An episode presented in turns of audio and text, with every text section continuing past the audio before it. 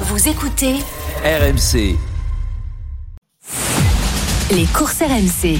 Le dernier bruit, le cheval sur lequel il faut miser. Bonjour Frédéric Kita. Bonjour Mathieu, bonjour à tous. Auteuil, départ 15h15 en ce dimanche.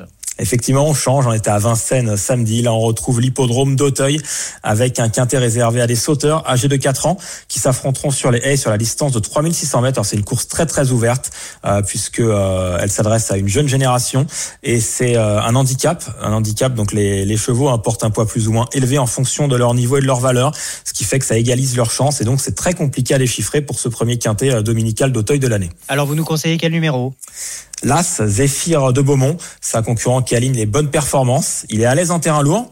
Avec les pluies en région parisienne, il devrait donc euh, se plaire sur ce terrain.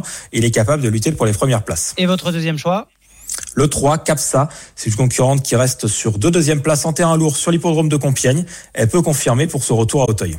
Merci Frédéric et tous les pronostics sont à retrouver sur rmc.fr.